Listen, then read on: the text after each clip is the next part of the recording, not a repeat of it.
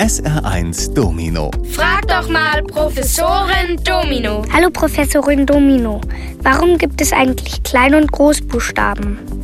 Da gehen wir doch mal weit zurück ins Mittelalter, als Mönche die Bibel auf Latein abschrieben.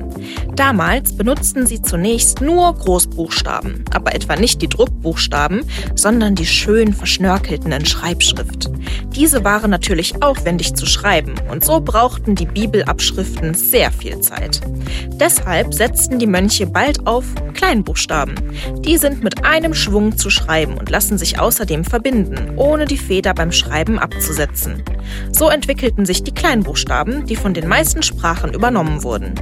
Nur am Satzanfang schreibt man noch groß, um eben diesen zu kennzeichnen.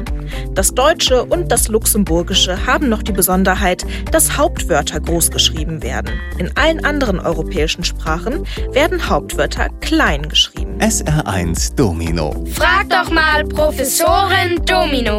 Hallo Professorin Domino. Neulich hast du erklärt, dass nur im Deutschen und im Luxemburgischen Hauptwörter groß geschrieben werden. Warum? Im Englischen geht das doch auch anders. Ein paar Ausnahmen gibt es im Englischen schon. So schreibst du das Wort I, also ich, immer groß und auch Namen werden groß geschrieben.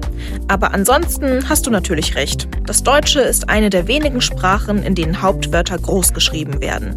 Man hat erkannt, dass dadurch Texte flüssiger gelesen werden, weil der Leser gleich sieht, welche Wörter besonders wichtig sind. Aber es gibt noch mehr Gründe. Ohne Groß- und Kleinschreibung sind manche Sätze nämlich gar nicht zu verstehen. Beispiel gefällig? Okay, gut zuhören. Ein Deutscher floh im Wald. Was ist damit gemeint? Ist das jetzt ein deutscher Floh, also ein Insekt, das im Wald lebt, oder ein deutscher Mensch, der im Wald geflohen ist? Ein deutscher Floh im Wald. Hier schreiben wir Deutscher groß und meinen den Menschen, der geflohen ist. Du merkst also, Großschreibung ist durchaus sinnvoll. SR1 Domino. Frag doch mal Professorin Domino. Hallo Professorin Domino.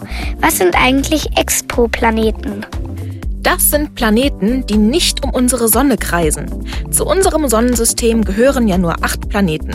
Merkur, Venus, die Erde, Mars, Jupiter, Saturn, Uranus, Neptun und noch der Zwergplanet Pluto. Alle anderen Planeten im Universum kreisen um andere Sonnen und sind somit ziemlich weit weg. Man hat einige davon trotzdem entdeckt. Viele Expoplaneten sind nämlich riesige Gasplaneten und damit für Astronomen gut zu finden. Ein Leben auf ihnen ist aber wohl meist nicht möglich.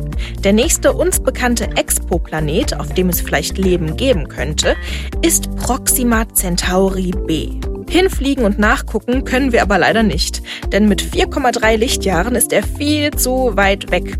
Du meinst, 4,3 Lichtjahre hört sich nicht viel an?